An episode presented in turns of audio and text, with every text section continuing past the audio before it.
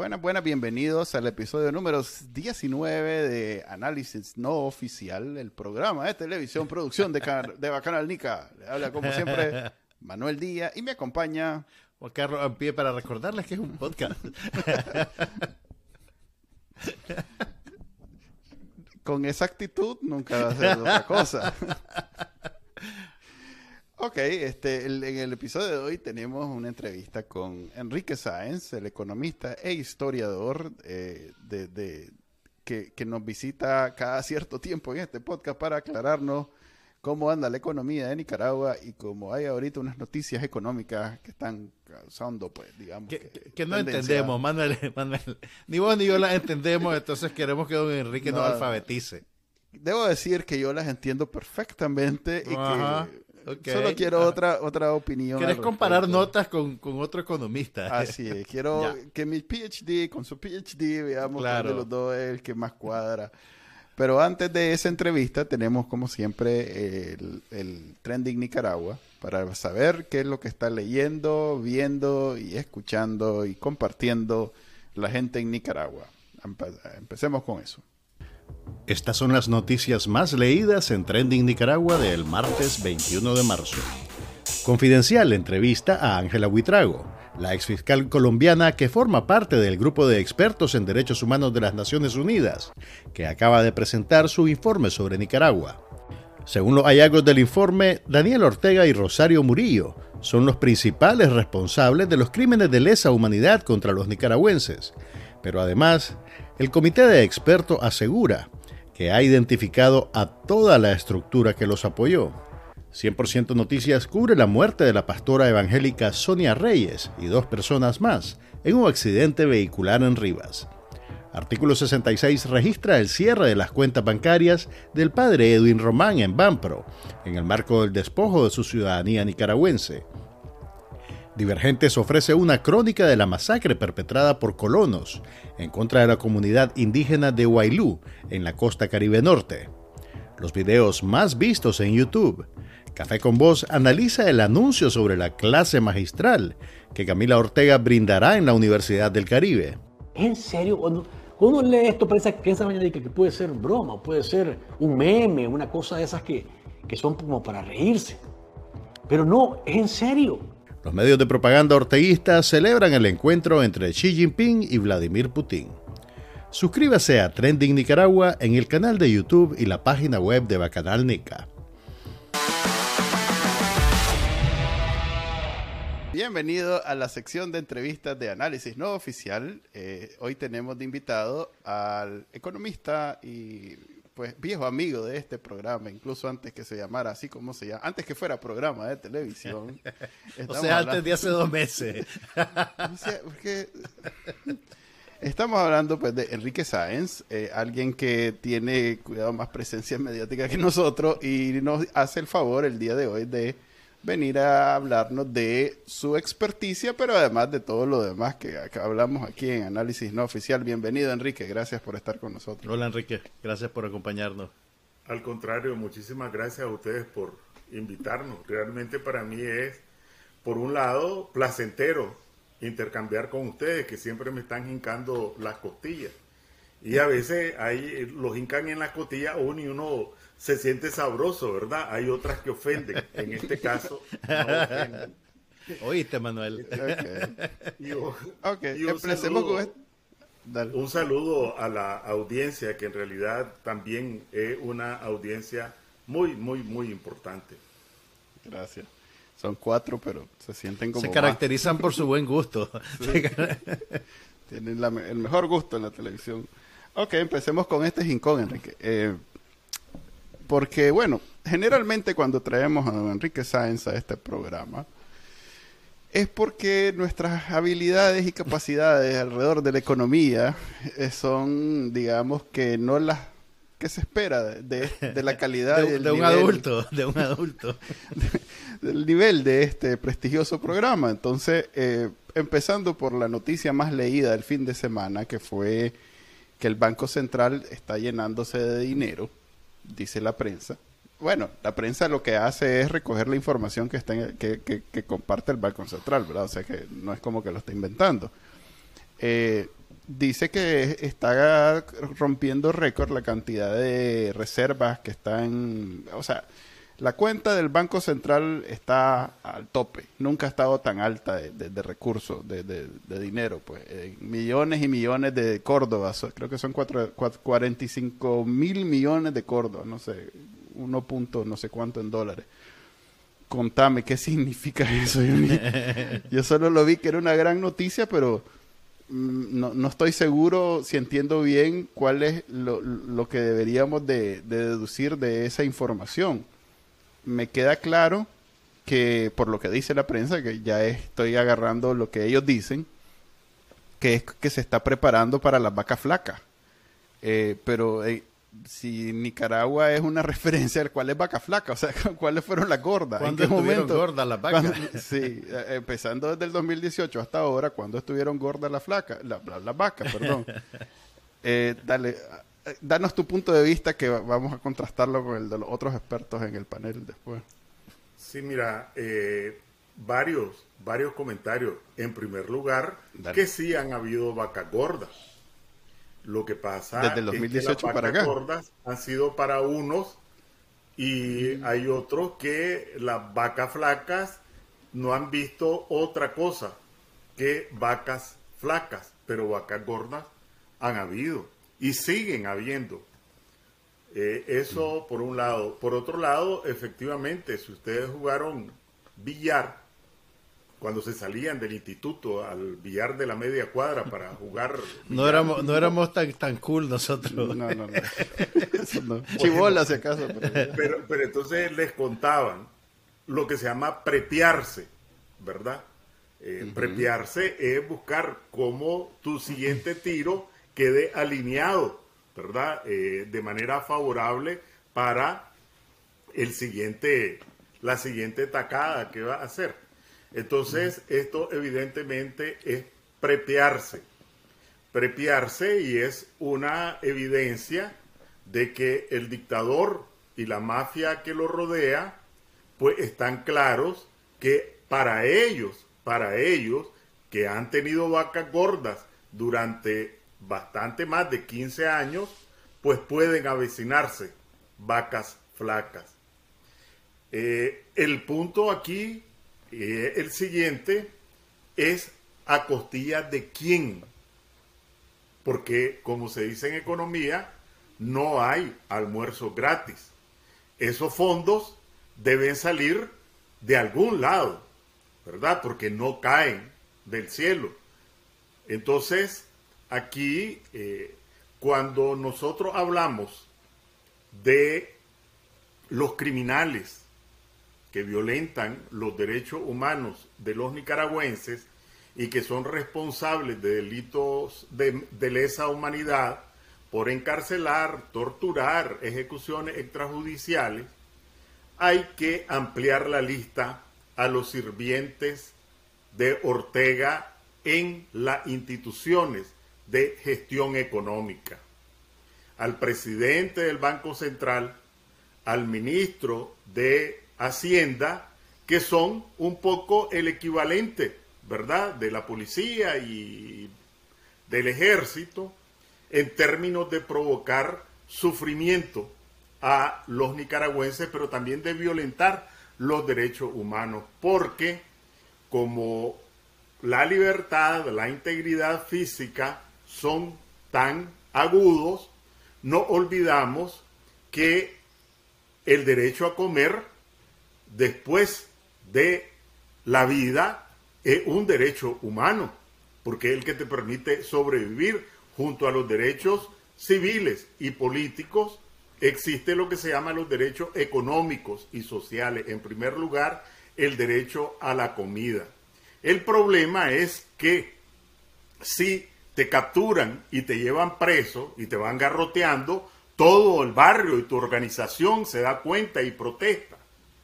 Pero si vos perdiste el empleo o si a vos no te ajusta para la comida de tus hijos, eso lo mantenés dentro de las paredes de tu casa. ¿Verdad? A nadie le va a decir que los chavalos no desayunaron en el día o no cenaron en la noche. Lo tomás como un asunto privado. Pero resulta que una de las violaciones más brutales a, a tus derechos humanos, el derecho a comer, ¿verdad? ¿Qué pasa si, las personas que están en esas posiciones pueden alegar dos cosas en su defensa? Primero, que el trabajo que ellos hacen es eminentemente técnico. Y segundo, que si ellos no estuvieran ahí, las cosas serían peores. ¿Cómo responderías vos a esos dos argumentos? Peores para quienes siempre en economía, y es una figura fácil de asimilar, no hay almuerzo gratis. Alguien come, pero alguien paga por ese almuerzo. Entonces, ¿para quién? Por ejemplo, y ojalá en la próxima pudiera traer algunas gráficas.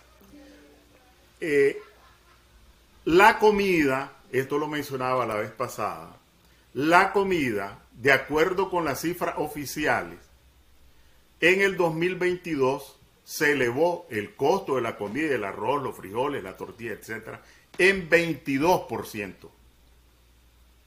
¿Y cuánto fue el ajuste de los jubilados? 2%. Esto significa, si la pensión promedio ronda, ronda los 7 mil córdobas, un poco menos, que el 2% fueron 140 córdobas. ¿Cuántas libras de queso te ajustaron? Entonces, esta, este dato oficial a nivel de la familia, más de 300 mil pensionados, se mide en menos frijoles, menos tortilla, menos, menos aceite, menos queso, ¿verdad? Se mide en hambre. 22% dicen ellos, esto no es ningún cálculo mío, pues, 22% el costo de la comida. Y le, y le ajustaron a las maestras 5%. Y le ajustaron a las trabajadoras y trabajadores de las zonas francas 8%. Entonces uno podría decir, bueno, tiempo de vacas flacas, todos a sufrir, y está bien, 22% subió y eh, solo 2%, 5%, etcétera. Pero ¿qué pasó con los que están en el negocio de la energía eléctrica? Esos ¿Cuántos? perdieron o aumentaron su tasa de utilidad. Para esos hubo vacas flacas. Para los que están en el negocio del combustible, y allí está la mafia en el poder también, hubo vacas flacas. Para los banqueros, para los dueños de bancos, que imagínense, mientras esto ocurrió, para los jubilados, los trabajadores de la economía formal e informal, los banqueros aumentaron su tasa de utilidad en 21% de un año para otro. Eso, la renta de los que están en el negocio de la energía eléctrica, la de los que están en el combustible o la de los banqueros, eso cae del cielo o es resultado de política económica y del modelo económico. Con esto te estoy respondiendo de que en economía, las medidas de política económica normalmente tienen unos ganadores y unos perdedores. No son técnicamente neutras.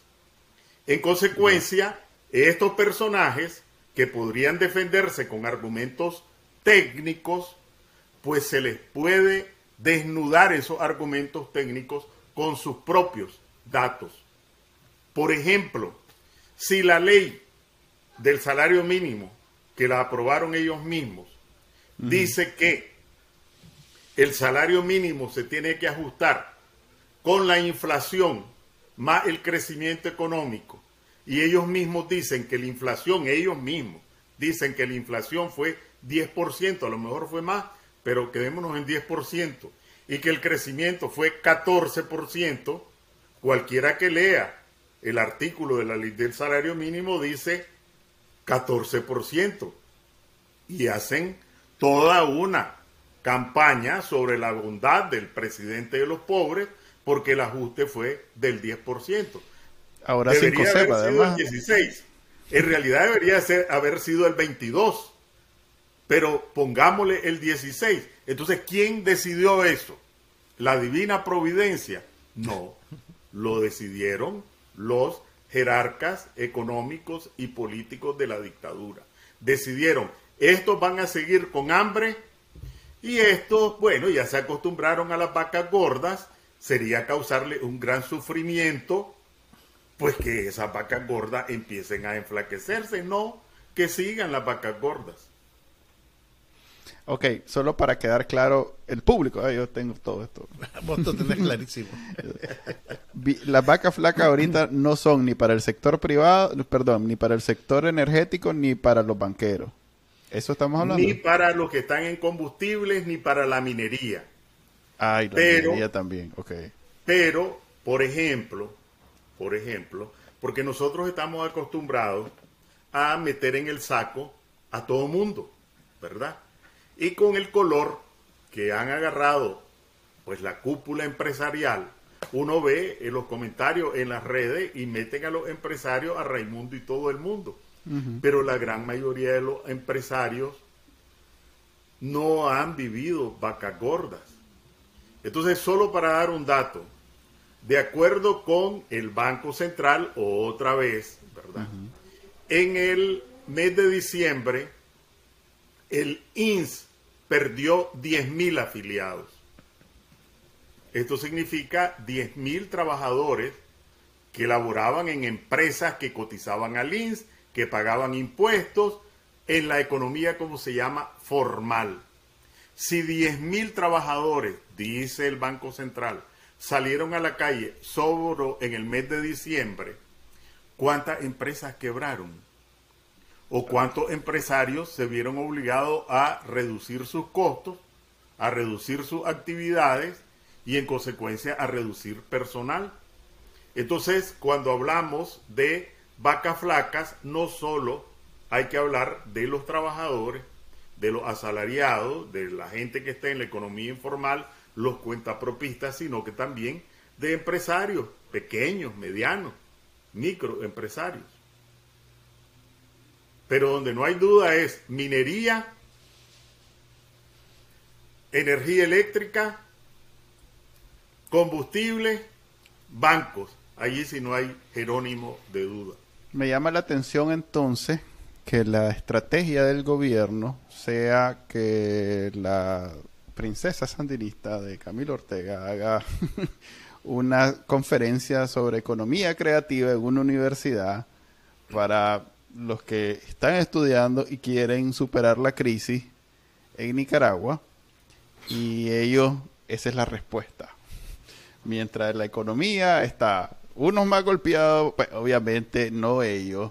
Ellos están en donde están. Ella sea experta y sea haga una masterclass en la Universidad de Huracán. No sé si le- les veo cara como que no están enterados. No, no, Pero- no, ¿cómo no? Sí, sí, sí. Sí, sí, sí, Tal vez don lo- Enrique. Don Enrique no vi vio ese noticias. cartel. En la Universidad Este- de Huracán hay una... Lo, lo- lo que significa Hay una que conferencia. vos no ves mis tweets. Porque, bueno, pues sí, yo- Ajá, que puso de él. Porque puse un tweet diciendo que esta joven iba a dictar una conferencia magistral en una universidad pública. Magistral. ¿Que ¿Cuánto faltaba Huracán. Para que viéramos a la familia presidencial en los billetes de Córdoba, así como aparecía Lilian Ajá, Somoza, con Somoza. una, con una, con una, una pluma. pluma. en la cabeza, ¿verdad? Entonces, volvamos al punto. A propósito ¿Dónde de eso, a propósito de eso, y yo ya me había hecho la promesa interna de no mencionar a los ultra de Twitter, pero me llamó la atención que a partir de su comentario, se, se nos van a quebrar los ahorita, comentarios del programa. A ver, dale, dale, ni modo. este, comenzaron la gente a, a reclamar que ya ven que no somos los únicos que recordamos mucho a Somoza, como también los líderes de, ustedes siempre lo relacionan con MRS y UNAMO, pues fue su presidente en algún momento. Eh, ya ven que también ellos están ah, recordando a Somoza como gran, como gran reivindicación, ¿verdad? Que todos recordamos a Somoza claro, obviando que uno desde el punto de vista de, de añorarlo y los otros desde el punto de vista establecido de que es un dictador.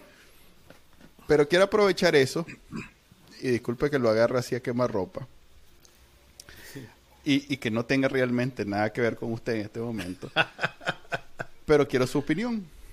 Eh, hay toda una controversia en Twitter, porque si bien ahorita somos afectados, estos 317 creo que somos, por el, de- el despatriado, que hay unos que son los expresos políticos, los 222 pre- expresos políticos y otros que fueron en la lista de los 94, entre los cuales están, hay liderazgo de, de- de los 80, pues.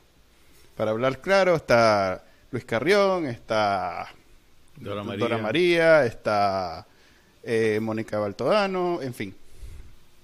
Entonces, eso ha provocado que en el mundo hay una gran ola de solidaridad con los viejos líderes sandinistas, léase en este caso principalmente Sergio Ramírez, Yoconda Belli y Dora María.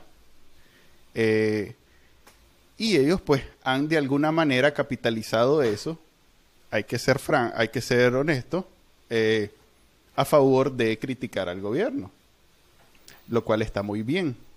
Pero a mí me parece una gran oportunidad perdida, porque cada vez que tienen esa conversación, eh, hacen caso omiso de lo que sucedió en los 80. O sea, en Nicaragua nosotros estamos como bien, eh, bien, no quiero decir traumatizados, pero sí bien claro, sobre todo los exiliados que hemos venido en esta segunda ola, que esto es una continuación de lo que sucedió en los 80. Esto es una repetición de lo que sucedió en los 80. Y, y ellos, cada vez que han tenido oportunidad de hablar al respecto, no lo han hecho y a mí me ha parecido una, una oportunidad perdida. Porque es una forma de quitar ese, esa, esa mística que tiene la revolución sandinista en los 80, en donde sí se cometieron errores, donde también hubo crisis de todo tipo, incluyendo una guerra civil, donde, en fin, hay, muchas conexiones que no podemos obviar. Para nada. pues. Incluso la persecución a la iglesia, los presos políticos, el exilio, todo lo demás. Usted sabe que yo he escrito al respecto y he hecho reflexiones al respecto. ¿Qué me gustaría ver a mí?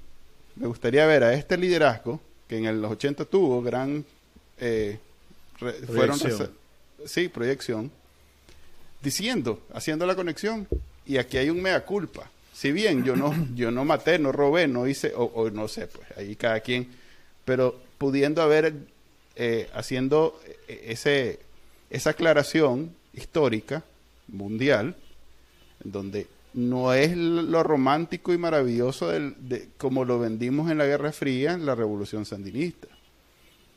En realidad fue así, así, así, y hay, con, y hay sim- semejanza, hay, eh, hay- hay- podemos hacer una línea recta entre algunas cosas. Pues.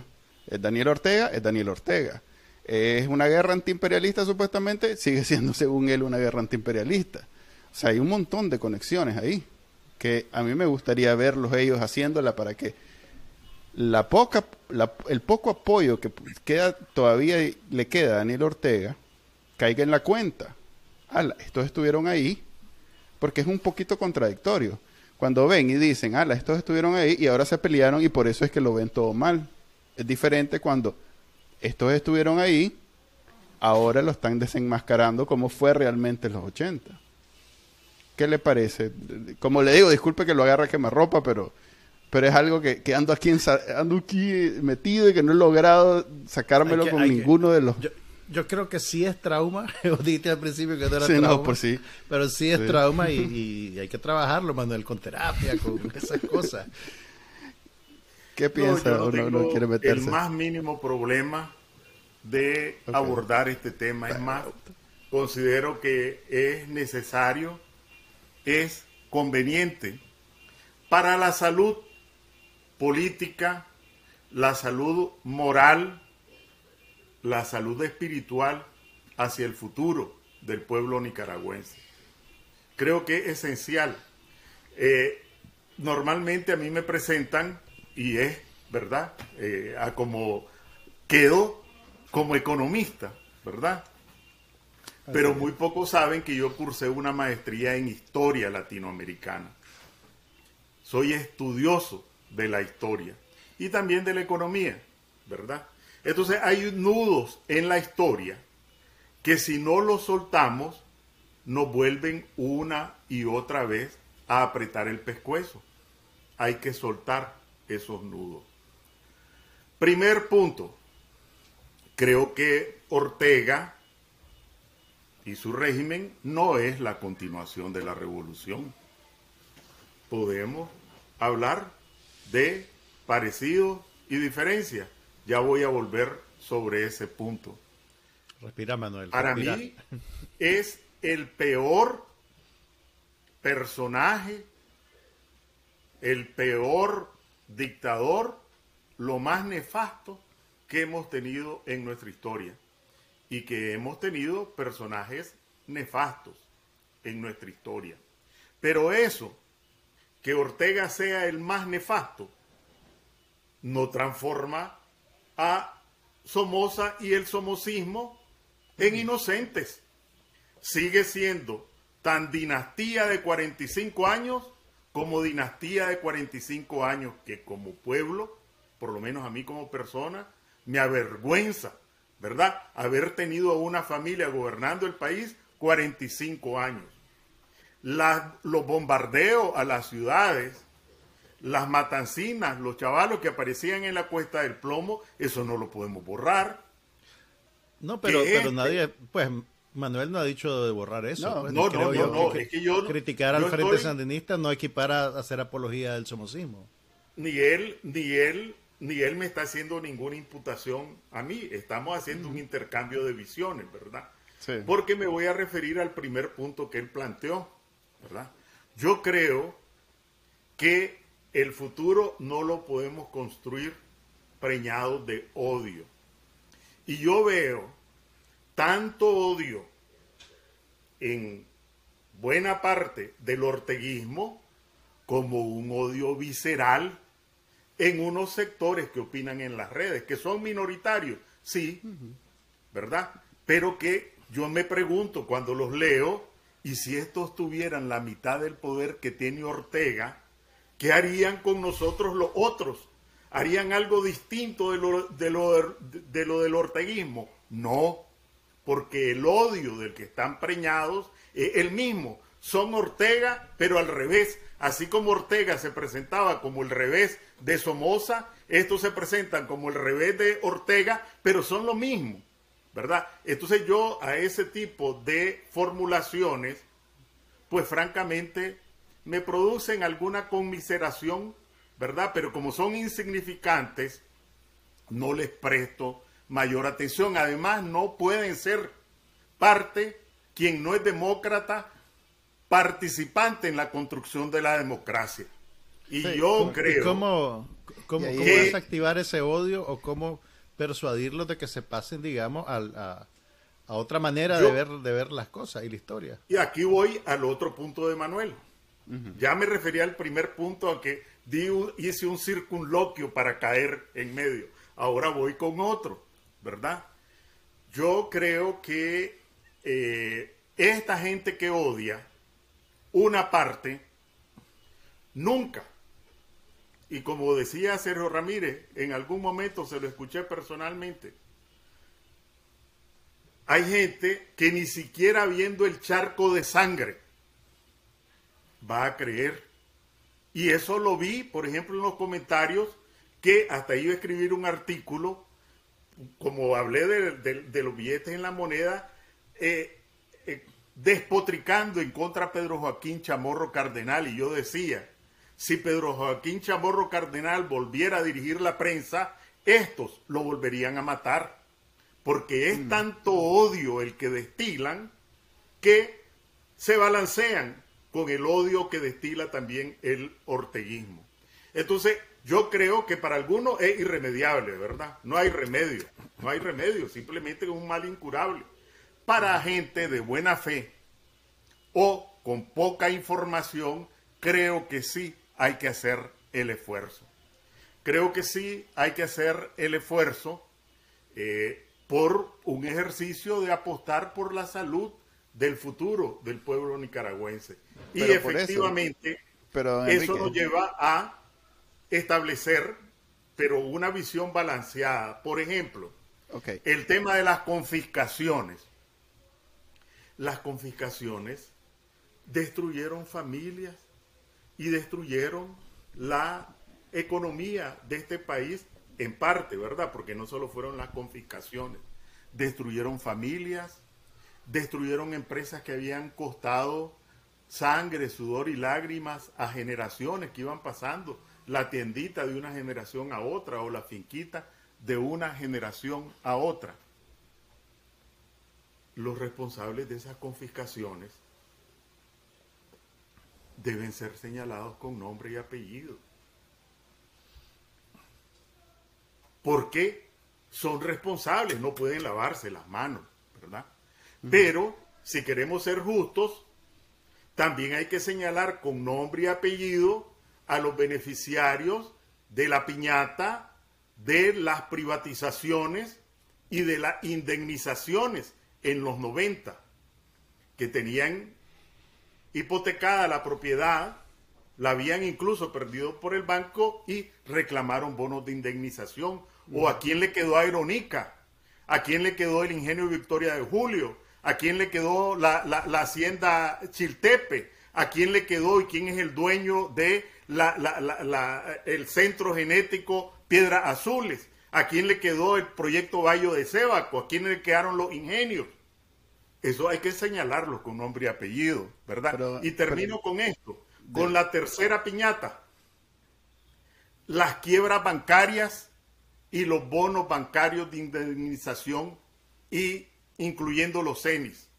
Eso fueron centenares de millones de dólares que todavía estamos pagando, igual que la primera piñata. Entonces yo creo que hay que señalar a los responsables y beneficiarios de la primera piñata, pero no olvidarnos de los beneficiarios y responsables de la segunda piñata y de la tercera, que habría que ver cuál ha pesado más de esas tres en las espaldas de los nicaragüenses, con la diferencia que los beneficiarios, por ejemplo, de los bonos bancarios, de las quiebras bancarias, circulan como ciudadanos y empresarios honorables y como banqueros honorables, ¿verdad?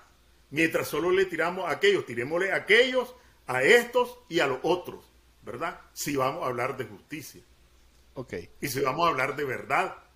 Ok, pero, pero a ver, e, es mi error haberme expandido mucho y haber usado todos estos elementos como una justificación o una referencia a, a mi punto, pero quisiera verlo como algo específico y solo lo que... Eh, a ver, mi planteamiento es el siguiente. A mí me parece una oportunidad perdida que estas personas tengan una segunda oportunidad en la vida de tener los oídos del mundo con atención y que en vez de, además de hablar de la situación actual, hagan un gancho histórico que no deja de ser una reivindicación a la, a, la Nicaragua antisandinista de los 80. Esa gente que, como dice usted, hay, hay de todo, pero también eh, ellos nunca tuvieron oportunidad de justificar. O sea, ¿qué es lo que quiero decir? Algunas de estas personas que ahora están en, en el exilio se están encontrando con los que, con los que salieron de Nicaragua en los 80 huyendo por las mismas razones que ellos están huyendo. Las mismas razones. Y ahorita, a estas personas que nunca escucharon de, de, algún liderazgo sandinista decir, ve hombre, ¿sabes qué? Fue, la canteamos, es cierto. O sea, ahora lo veo. Ahora me es, ahora me es evidente que toda aquella parafernaria alrededor del imperio y la guerra y no sé qué y no sé cuánto, lastimó a un montón de gente que no debería haberse deberíamos haber lastimado. Y hay documentales, a que me acuerdo que el documental francés de la, de la muchacha que hizo entrevistas a, recientes en donde salen de estas personas que les estoy hablando, en donde salen asumiendo los errores, dicen, e, e, e, en efecto, la, la, la contra es resultado de nuestras políticas como Frente Sandinista. Porque nosotros presionamos y presionamos y presionamos hasta que la gente no tuvo más remedio que levantarse, pues. Y al país le vendían la, versión de que era un, un, ejército mercenario, imperialista, pero no era cierto. Me sigo extendiendo un montón. Mi punto es, ¿cómo no? O sea, de nuevo quiero usar esas palabras. Es una oportunidad perdida que ahora que tienen la atención del mundo, esta gente que sabe de lo que está hablando pueda decir, ¿y saben qué? Los 80 no son como los vendimos nosotros mismos en los 80. Es un poco parecido a lo que está pasando ahorita. Pero es que eso no se lo tienen que decir al mundo, eso a los que le interesa a los nicaragüenses. Ahí lo que tenés es un problema de, a los dos. de pertinencia. A los dos, porque como digo, por un lado, hay una, hay una, hay una parte del mundo que todavía cree que ahorita Daniel Ortega es parte de la revolución sandinista romantizada que, tuvimos en los 80, que los que somos nicas sabemos que no es tan romántica ni tan buena, por un lado. Y por otro, toda la diáspora que ahora está establecida, es la que está haciendo la lucha. En efecto, hay, hay, hay muchos que están resentidos al punto de, de, como dice usted, ser igual que Daniel Ortega, solo que del otro lado. Hay mucho de eso. Pero también hay mucha gente que ahora vive completamente cortado de Nicaragua, solo van cada cinco años de vacaciones y eso no por ahora porque ya pasaron 40 años, pero en su momento fueron igualitos que nosotros. Y esa gente le encantaría escuchar, mira, sabes que no fue, no fuiste eh, producto de toda aquella propaganda, pues fue, fue en realidad, fuimos un, gobierno autoritario, la canteamos como la está canteando ahorita el dictador, fue una dictadura, y, sabes qué, y ahora que estoy sintiendo yo en carne propia todo lo que viviste vos, me siento mal. Entonces mi punto es, ¿qué oportunidad más perdida en las manos de esta gente de poder decir esas cosas? Es más, el otro día vi una entrevista que le hicieron a una de estas personas y le preguntaron, ¿y usted en los 80 qué hacía? Yo era esto, esto y esto. Ajá, ¿y qué, le parece? No, era otra cosa, dice. Sí, mira, me este, parece a mí. Pues. Me parece que eh, hay bastante, bastante hilo aquí que desenrollar. El primero es que yo creo que sí, que todavía no es una oportunidad perdida, todavía hay tiempo para aprovecharla pero no porque sea la única, ¿verdad? Y por eso a mí me encanta la historia, ¿verdad? Primer punto, la década de los 80. Creo que lo peor no fueron las confiscaciones. Creo que lo peor fueron 50 mil víctimas de lado y lado, sobre todo jóvenes. Jóvenes de la resistencia y jóvenes del servicio militar y en el caso de los jóvenes del servicio militar, todavía peor, porque fueron obligados a ir a morir y a matar en una guerra que no era de ellos. Tal vez de algunos, pero los que lazaban, apresaban para montarlo en un camión y llevarlo a la montaña, los llevaron obligados a matar o a morir en una guerra que no era de ellos. Eso tiene responsables y hay que señalarlos por salud histórica, por justicia y por verdad. No podés lavarte las manos sobre esa tragedia. Segundo, creo que sí, todavía no hay oportunidad, pero como aquí no tenemos mucha memoria, la fundación del movimiento renovador sandinista en 1995 fue eso, un mea culpa. Cualquiera que lea los documentos fundacionales del MRS se va a dar cuenta, entre las frases que recuerdo, nunca más enemistades a muerte con ningún país. Nunca más el servicio militar y fueron consignados en la reforma a la constitución no más confiscaciones, no más servicio militar, relaciones de paz con todo el mundo, etc. Eso ya ocurrió. ¿Fue suficiente? Evidentemente no fue suficiente, ¿verdad? Pero ya ocurrió y volvió a ocurrir otra vez. Yo, y aquí yo soy testigo personal y ustedes tienen la edad para saberlo y a lo mejor como medio protagonistas fueron también de eso, ¿verdad? En el 2008, 2008, un año después que tomó el, el poder Ortega, hubo elecciones municipales. Allí hubo una alianza de liberales, conservadores, socialcristianos y MRS. Ahí están las fotos de Eduardo y alguien otro, su candidato a vicealcalde, en la casa del MRS saludando a los dirigentes del MRS para firmar el respaldo del MRS a la casilla del PLC.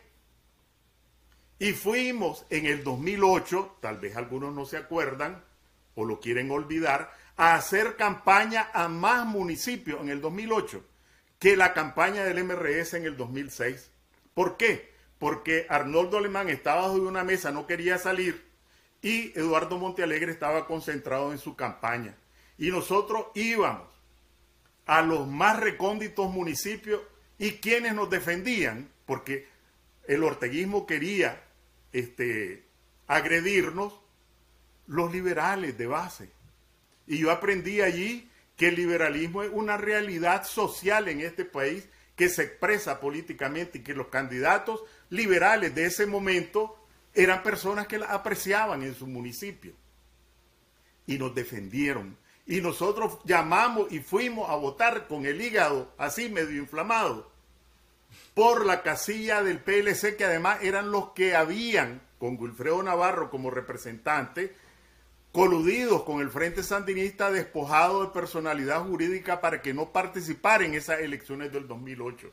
Y a pesar que no pedimos absolutamente nada, hasta las banderas nos regalaban los jefes de campaña para que se viera la bandera del MRS. ¿Por qué? Allá nadie, y ahí está las protestas por el Hilton en el 2008, Eduardo Montealegre, Dora María Telle, etc. Ahí no se preguntaba nada. Ahí lo que se requería era nuestro respaldo, pero no solo fue el 2008. En el 2011 se formó otra alianza. ¿Quién era el candidato a presidente de esa alianza? Fabio Gadea, un miembro del directorio de la Contra. ¿Quién era el candidato a vicepresidente? Mundo Jarquín, del MRS.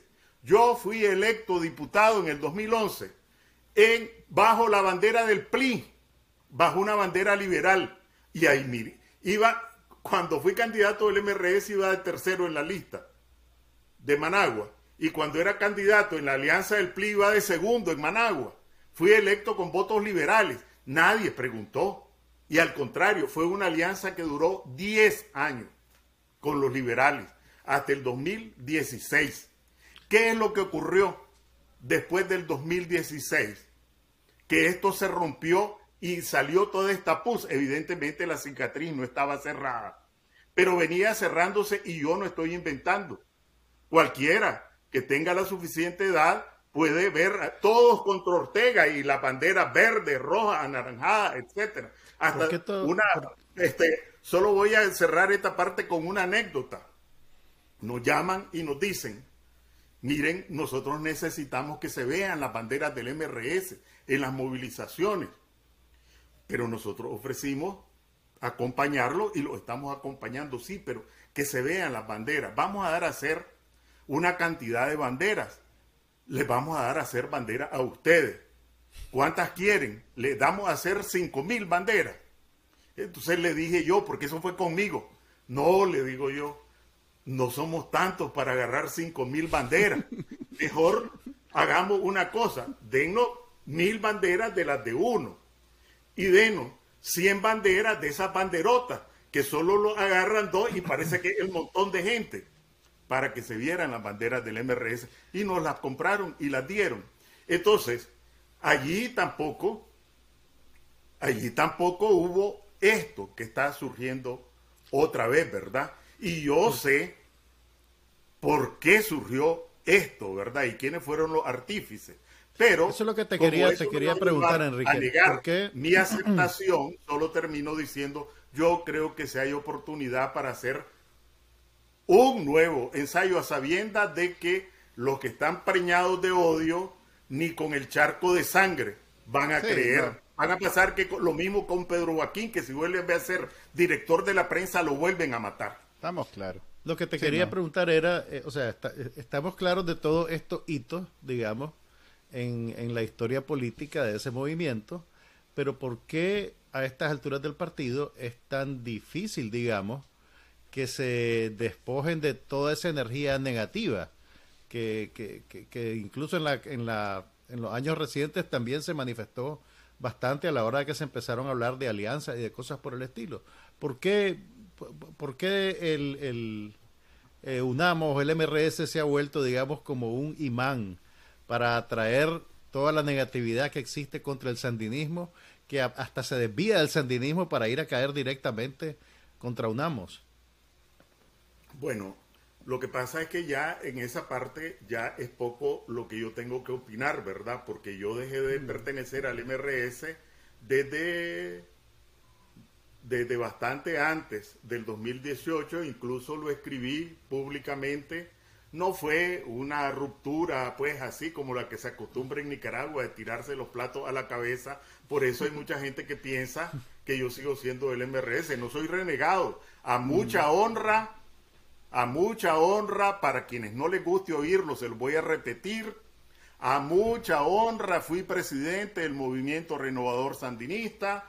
A mucha honra fui diputado del movimiento renovador sandinista dos periodos. Entré con las manos limpias de sangre y de robo y salí con las manos limpias de sangre y de robo, ¿verdad? Entonces, orgulloso de haber cumplido esa, ese papel.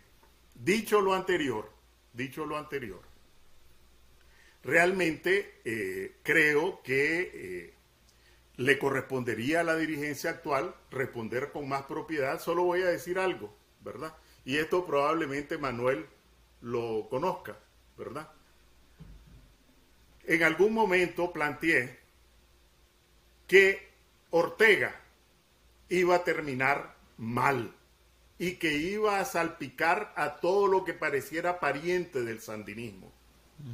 Y que nosotros, en ese tiempo como MRS, teníamos que tomar una, una decisión histórica. La primera decisión era abrirnos a alianzas con otras organizaciones. Y la segunda decisión, quitarnos el apellido sandinista y que se llamara este Movimiento de Renovación Social, eh, MRS, Alianza Patriótica, cualquier otra cosa, porque al final íbamos a salir salpicados.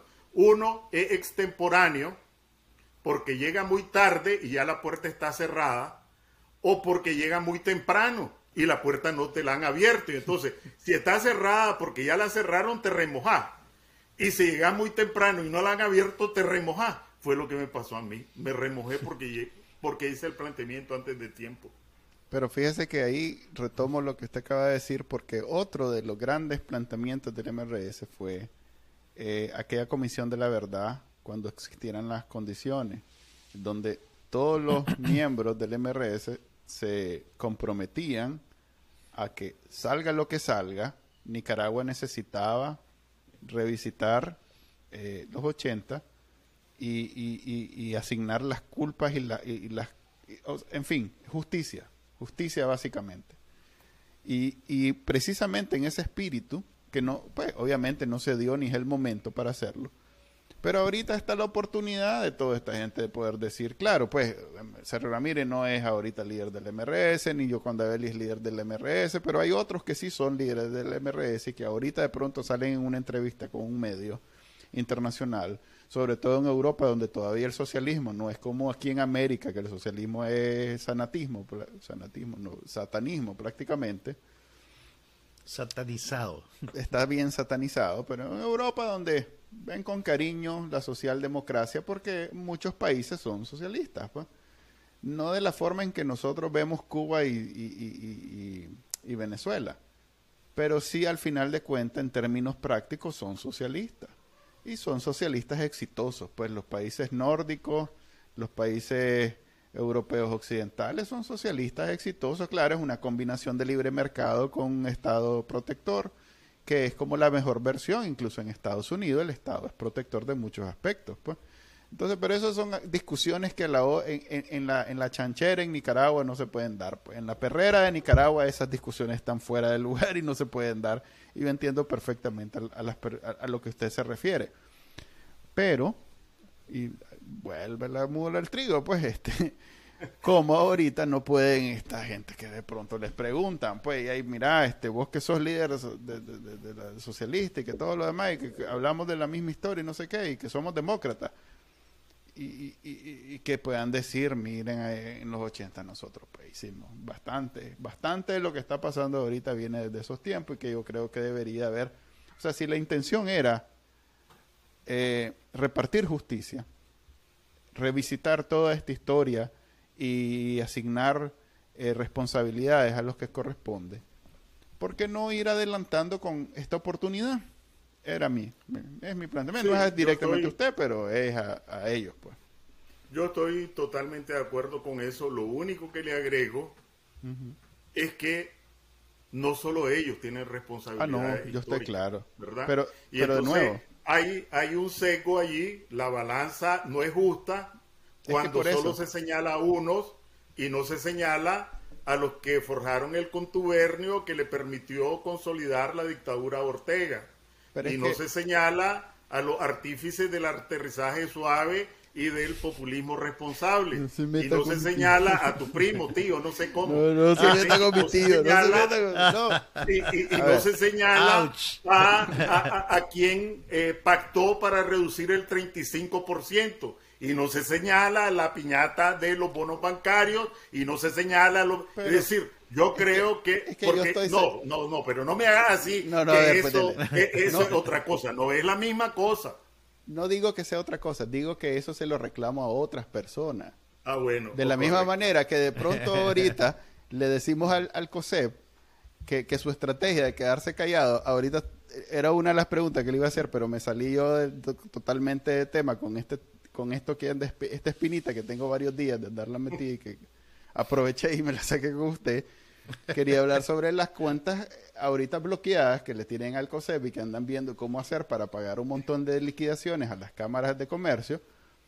Eh, esto no es precisamente lo que se querían evitar con el silencio de los últimos cuatro años y que ahí está, la, ahí está el, resultado de la gran estrategia. sí, mira, Manuel, me vas a permitir que me desvíe dos minutos porque vos y yo tenemos varias fallas varios defectos como todo ser humano. Y uno de ellos es que normalmente hablamos por la otra gente. Y nosotros no estamos acostumbrados a ser víctimas y hablar de nosotros mismos, ¿verdad? Entonces, antes de hablar del COSEP, yo también tengo una espinita, porque vos y yo somos víctimas nos despojaron de la nacionalidad, nos despojaron de las propiedades, lo que tenían, nos declararon prófugos de la justicia, nos declararon, nos cancelaron las pensiones a los que ya teníamos y a los que como vos estaban cotizando les borraron todas las pensiones, las cotizaciones. Me, sabía. me borraron que a hijas, niñas y niños Ups no tienen ahora partida de nacimiento porque su padre ya no existe civilmente. Y creo que... te estás dando cuenta de un montón de cosas, Manuel. Nosotros, las víctimas de esta atrocidad, estamos tan acostumbrados a hablar por los otros que cometemos el error de no hablar por nosotros que es una reivindicación legítima, no solo a nivel individual, sino que porque también le puede ocurrir a los 94, a los 222 y a más. Ayer, ayer, antier, tuve oportunidad de asistir presencialmente a un encuentro con expertos de Naciones Unidas en Derechos Humanos. Y allí tengo que decir que aprendí mucho, ¿verdad? Y entonces la persona que estaba conduciendo realmente era un sabio en derecho internacional humanitario principalmente se sabía la jurisprudencia, Nuremberg, etcétera, etcétera, para atrás y para adelante. Y él nos decía que estas acciones de la dictadura en esos espacios, como son cavernarios, ¿verdad? Son hitlerianos, como se ha dicho, los conocen como pues, una figura un poco brutal, el hermano menor del genocidio. Y creo que nosotros las víctimas, no solo por nuestro derecho legítimo a reivindicar, valga la redundancia, nuestros derechos, sino que otros pueden estar en la fila. También tenemos que hablar de esa atrocidad. Despojar de la nacionalidad es una acción de nazis. Despojar de las pensiones es una acción criminal porque es en el momento en que más vulnerable es y menos posibilidades de empleo puede encontrar. Despojar a la niñez de sus padres es otro acto criminal. Confiscar la vivienda donde uno vivía o su hijo es otro acto criminal. Y yo creo que es importante, además de hablar del COSEP y hablar de hablar de los mea culpa, también poner sobre la mesa esta atrocidad. Y ahora vamos con el COSEP, pues. No, no, en realidad ya se nos acabó el tiempo y, de todos modos el COSEP ya, ya, ya está. Ahorita es un momento en que ellos yo, eh, creo que recibiendo de esto, Enrique, ya Manuel va a poder iniciar un proceso de sanación después de esta catarsis.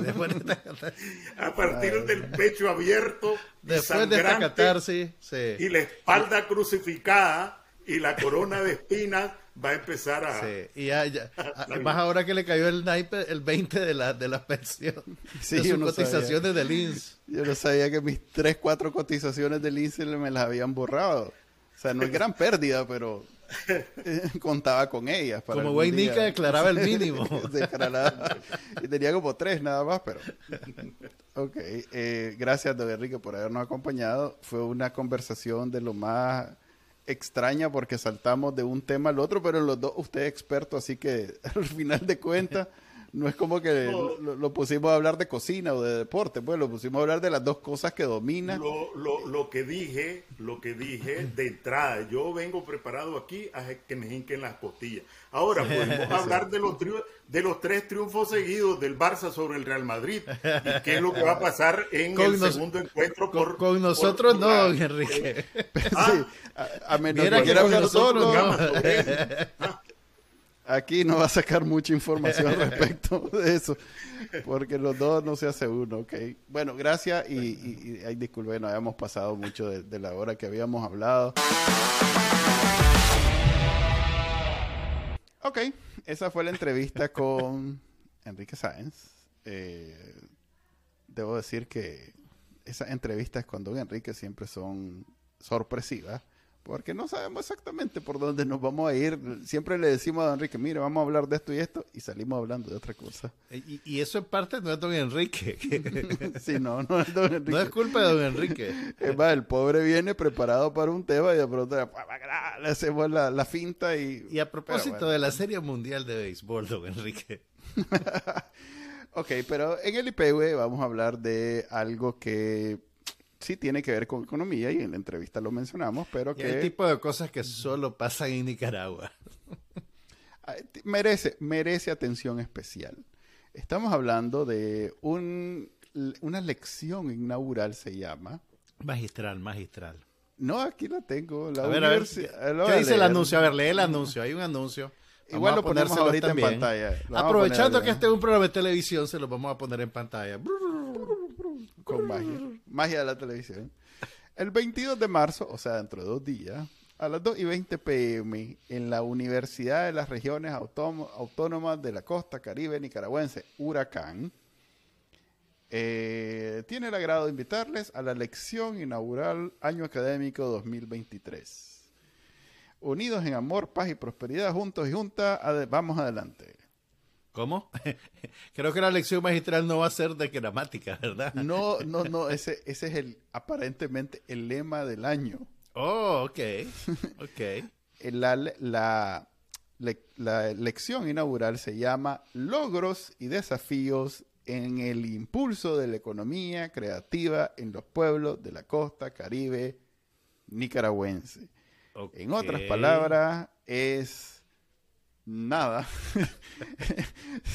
es completamente nada, pero es impartida, brindada, dice ahí, por Camila Ortega Murillo, coordinadora de la Comisión Nacional de Economía Creativa de Nicaragua. Ok, aquí Yo tengo una pregunta. Tengo una pregunta Este póster en Twitter, y yo creo que ya va por los 100 mil vistas y como los no sé cuántos comentarios, eh, también lo puse en Facebook y otros miles y miles, en donde fíjate que el más educado, el más educado dice, ¿cuáles son las calificaciones académicas para que esta muchacha dé una conferencia inaugural? Más allá de ser, o sea, Porque hay que decir entiende- que cuando las instituciones de educación superior hacen una conferencia inaugural en su año lectivo, pues realmente usualmente se busca pues a, a un experto, a un profesor, a, ahora bien, a alguien bien calificado. En el tema de la economía creativa, lo cual no existe, es como decir, en el tema de Bacanalnica, lo cual no es un tema, yo soy experto. Mira, hay- hay- que- a ver, lo que pasa es que el, concepto de economía creativa realmente está contaminado por su asociación por el régimen. Pero sí hay una tendencia en algunos países latinoamericanos a promover algo ¿Cómo que es? llaman economía creativa. Que Estamos realmente, claro que no tiene sea nada lo que, que sea, está desvirtuado completamente por su asociación con la dictadura de Daniel Ortega y Rosario Murillo y por insistir en poner a su hija en un franco ejercicio de nepotismo como el esta- la estandarte de, de esa, digamos, eh, disciplina. Pero yo solo tengo una pregunta para vos, Política de Estado, chavalo. Tengo- Política de Estado. Que además la tienes que dividir con las relaciones diplomáticas con China, que también creo que le tocan a ella ahora. No, Pero es mi con- pregunta... Es el que canta eso, ¿no? Es el- No, pero también ella, también ella terminó entrando en el Como paquete te de lo China. tenés ahí. el- Mi pregunta el para vos es- los- Ajá. ¿Acaso la costa caribe no ha sufrido lo suficiente? Ahora Y sigue sufriendo. y porque sigue sufriendo. Según reportes de, de, de los medios, a ver, este, ¿cómo se llama? Eh, ala, se me olvida ahorita, pero Amaru, eh, el- se me olvida ahorita su nombre completo, lo hemos tenido aquí en este pro- programa. de la Fundación del Río. De la Fundación del Río, eh, compartió un reporte que yo mismo lo compartí hace unos días, en donde eh, aclaraban la, la, a ver, violaciones de derechos humanos porque si bien son colonos, pero son colonos Ah, bueno, te referís a la masacre que tuvo lugar la semana pasada. exactamente. Amaro Ruiz, eh, la comunidad Wilú, en la quema de 16 casas por colono. Pero es que hay que estar claro, esos colonos eh, no, no son completamente ajenos a, a- al Estado. pues, oficialismo, es gente, de todo. es gente que está Que el protegida oficialismo por... protege. Exactamente, entonces esto también es una violación de los derechos humanos si te pones a pensar que el Estado está viendo eso y pasar y simplemente chifla y vuelve a ver para otro lado. pues. En el mejor de los casos, pero realmente la- la- las invasiones de colonos son promovidas y protegidas por el, el régimen. Estado de Nicaragua, sí. Entonces, en ese contexto, que llegue doña Camila Ortega, ¿Va a llegar o va a ser por Zoom? entiendo que es presencial. Ah, la clase, clase, que el ma- la maestra solo se conecte cinco minutos por suma a decir, No, mire, no, yo, yo creo que va a ser presencial, que va a estar presencial en un recinto y otro recinto la va a ver por Zoom. Por ahí va la cosa. Creo que hay que conseguir ese video. hay Creo que, Nica la video. deberías cubrir, Manuel. Creo que Sí. tenés que verla. Sí, Acreditate. sí. Yo no ahora puedo, yo no puedo, pero vos hacelo. Pues, ¿por qué? Ahí, No, no tengo otra cosa que hacer ese día. No sé a qué hora. cortarte las uñas. Tengo que Más hacer algo. importante. tengo que hacer algo en alguna parte con una gente, pero, pero vos dale. Ok, gracias. Sí, mi comandante, voy a ir con, con- Para con toda la- reportear, hombre, reportear, te falta sí. calle, como se dice en el medio.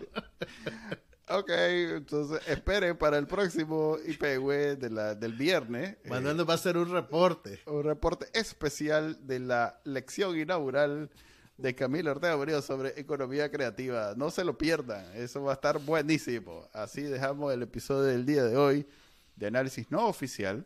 Ya saben que lo pueden ver en televisión en Costa Rica a través de Ticavisión. Se transmite sábado, domingo, lunes, martes, casi todos los días. Y lo pueden también ver en el canal de YouTube de Bacaralnica y descargar del directorio de podcast favorito. Nos vemos hasta el viernes. Hasta luego.